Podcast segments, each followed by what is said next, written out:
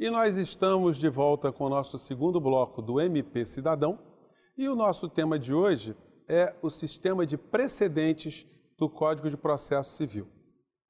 E quem está conosco aqui, aqui na sede do Ministério Público do Estado do Rio de Janeiro, são as doutoras Maria da Conceição Lopes e Inês Andreiolo, ambas que são procuradoras de justiça aqui do Ministério Público do Rio de Janeiro. Doutora Conceição, obrigado mais uma vez por estar conosco aqui no MP Cidadão. Eu queria começar esse programa é, perguntando o que é o sistema de precedentes? Bem, o sistema de precedentes eu diria que é uma construção que veio de forma sistematizada no Código de 2015, cuja vigência se faz a partir de 2016, buscando prestigiar o princípio da segurança jurídica e da isonomia, tentando dar soluções iguais a casos semelhantes garantindo de forma mais eficiente a prestação jurisdicional, levando-se em conta principalmente a massificação de demandas. Porque, por incrível que pareça, o direito hoje ele sofre uma consequência da aplicação econômica. Daí você ter as demandas massificadas em um número exacerbado, inclusive abarrotando os tribunais e, com isso, prejudicando a prestação judicial de forma mais efetiva e célere, né? É, quer dizer, é um paradoxo, né? O cidadão ele adquiriu mais consciência dos seus direitos, né? Isso acabou criando também um... Deflagrando mais demandas, exatamente. É, mas acho que isso faz parte da atividade humana, né? Esses contrassensos, né? E o sistema de precedentes, em verdade, a forma dele hoje organizada pelo CPC é que se apresenta a partir de 2015. Agora, o, o grande mote do sistema de precedente é a vinculação das decisões. E isso já havia começado a ser implantado no nosso sistema desde a emenda 45 em 2004, já com a criação da súmula vinculante pelo STF e também o aparecimento da repercussão geral como requisito de admissibilidade dos recursos constitucionais. Pois né? é, eu queria passar agora para a doutora Inês. Doutora Inês, que diferenças a gente poderia estabelecer entre o sistema de súmulas vinculantes e o sistema de precedentes? Pois é, na realidade, a diferença eu poderia dizer, em um certo grau, que é uma diferença de intensidade. Né? As súmulas vinculantes, é, acho que a Conceição talvez concorde comigo, são os precedentes em grau forte, talvez em grau mais forte que possa existir né, no Supremo Tribunal Federal.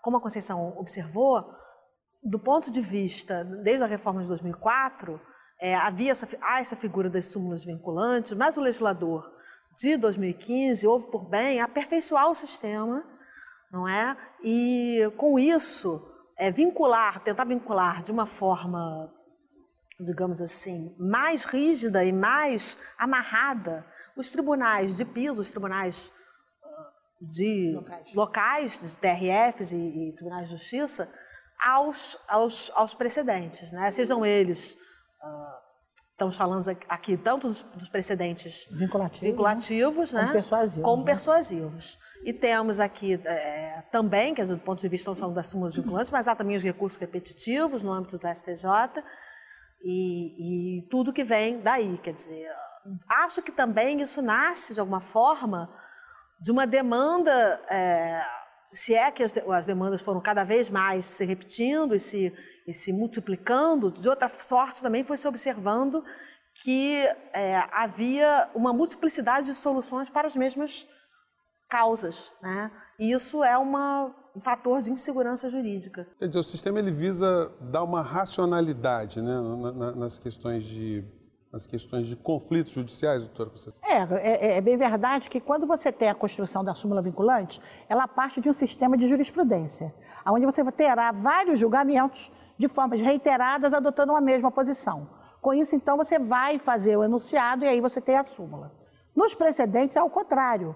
Você normalmente parte do enfrentamento de um determinado tema para dele você construir uma tese e aplicá-lo a vários casos. Né? A gente tem essa contrapartida. Agora, sistema de precedente mesmo, organizado, disciplinado, com recursos previstos, como o IAC, o IRDR, é, é, incidente de assunção de competência, incidente de resolução de demandas repetitivas, isso nós passamos até a partir do Código de 2015. Quer dizer, um sistema que está nascendo, né, doutora Inês? Ele, ele é, muito se tem que aprender ainda sobre esses... Muito, e, e nós é, estamos construindo né, os próprios tribunais, tanto em, no âmbito local, aqui é, estadual, como no ponto de vista de, de Brasília, quer dizer, o STJ, o STF está se construindo, comissões locais foram construídas há pouco tempo, e estamos todos aprendendo a trabalhar com isso. Acho que no âmbito do Ministério Público nós estamos ainda engatinhando, né, e, e tentando ainda construir algum tipo de trabalho que possa favorecer de alguma forma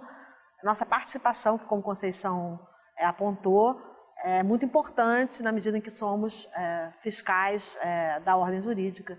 É, e, como tanto, participar disso, dessa construção. Doutora Conceição, eu queria, assim, é, é, é, como nosso programa é visto por profissionais da área, por membros do Ministério Público do Brasil inteiro, né, Poder Judiciário, serventuário, cidadão principalmente, né? O que que isso é, a, a transforma ou como isso a, o sistema de precedente atua sobre o juiz de primeiro grau?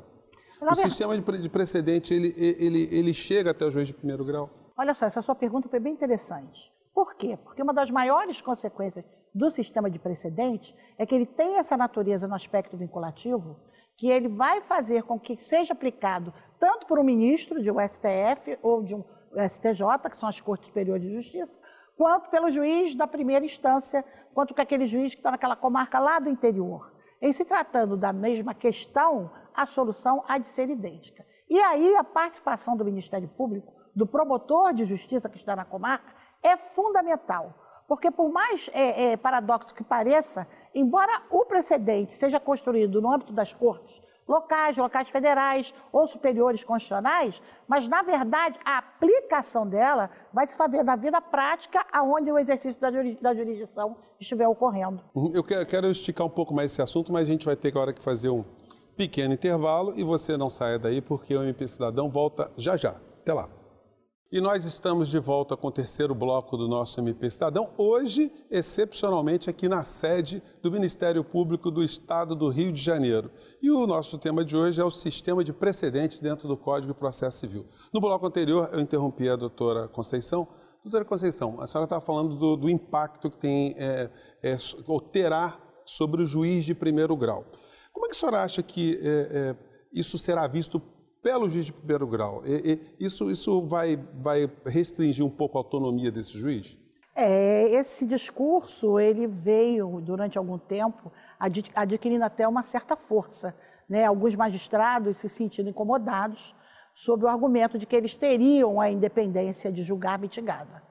Ao meu sentir, numa sociedade onde você tem um número avassalador de demandas, quando você consegue alcançar soluções idênticas para as casos semelhantes, você ao revés, você ganha espaço para estudar outras questões que sejam mais complexas e, com isso, acabar prestando uma, uma jurisdição de forma mais eficiente, com resultados mais adequados e mais rápidos no, meio de tantos conflitos. Né? Agora, eu gostaria só de destacar que no último dia 25 de março, nós tivemos aqui no Ministério Público a presença do ministro Mauro Luiz Campbell Marques, que é integrante do Superior Tribunal de Justiça, uma das cortes superiores aonde os precedentes são construídos de acordo com o sistema infraconstitucional, a legislação federal ordinária, e Tivemos uma palestra belíssima, onde Sua Excelência teve a oportunidade de declinar as dificuldades que o enfrentamento de um tema tão novo vem causando, inclusive à comunidade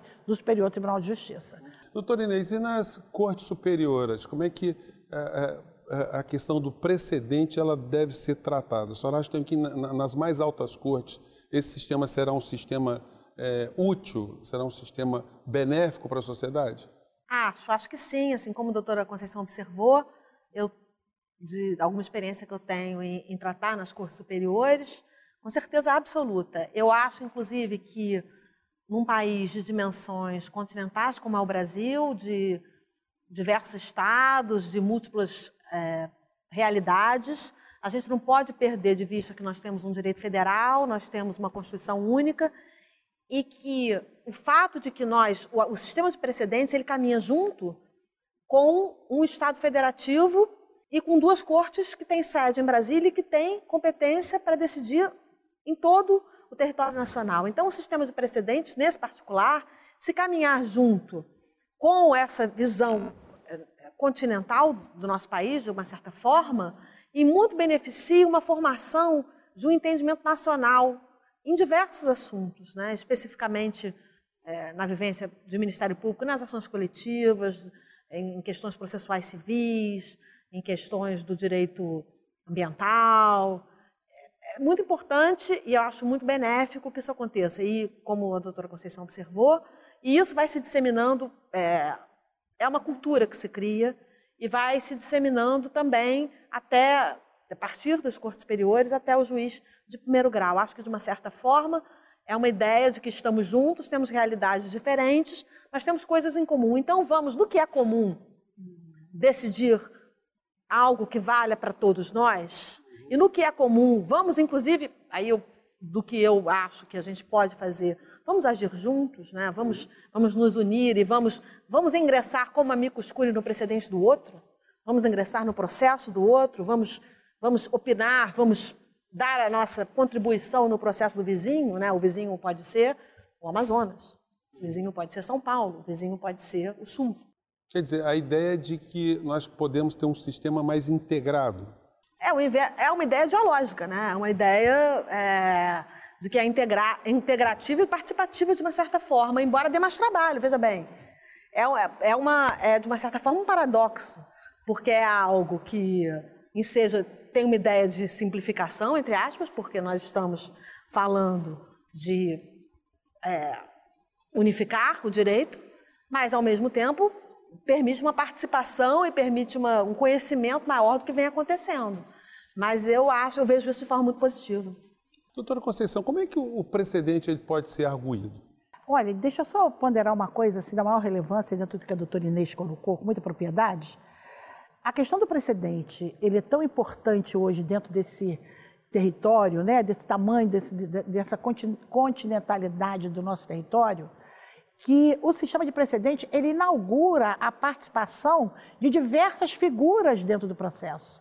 Né? A doutora Inês falou do amigo escure, nós implantamos também na judicialização as audiências públicas, né? nós podemos ouvir categorias de, de atividades sobre determinados temas especializados, isso em razão da força vinculativa que eles adquirem como veículos de transformação e de solução de conflitos.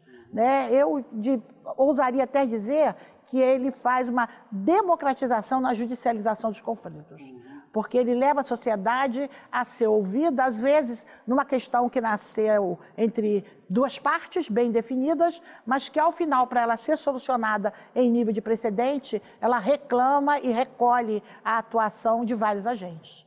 É, doutor Inês, quem é que pode declarar o, o, a, a, precedência? Vamos dizer assim, é, o, os tribunais é, estaduais podem criar um sistema de precedente? Todos os tribunais estaduais e os tribunais regionais federais criam precedentes e, de, e têm né, seus sistemas de precedentes, IRD6 e IACs. Né, todos os tribunais têm. É, isso, é um, isso é algo que funciona nos sistemas regionais e também nos sistemas, é, no sistema nacional. Né? Daí aquela, aquela visão que vários estados podem criar posições, né, e isso lá na frente pode ainda contribuir para a criação de um, de, um, de um senso comum. É, na verdade, você tem as cortes locais criando os precedentes com validade vinculativa no seu espaço territorial, político geográfico territorial, e as cortes superiores constitucionais no âmbito nacional. Né? Então, eventualmente, uma questão que tenha sido decidida aqui no âmbito de um precedente no Estado do Rio de Janeiro pelo nosso Tribunal de Justiça, dependendo da sua relevância, o próprio Ministério Público pode levá-lo ao STF, ao STJ, dependendo da natureza da questão, se constitucional ou infraconstitucional, para que aquilo alcance o âmbito nacional todo.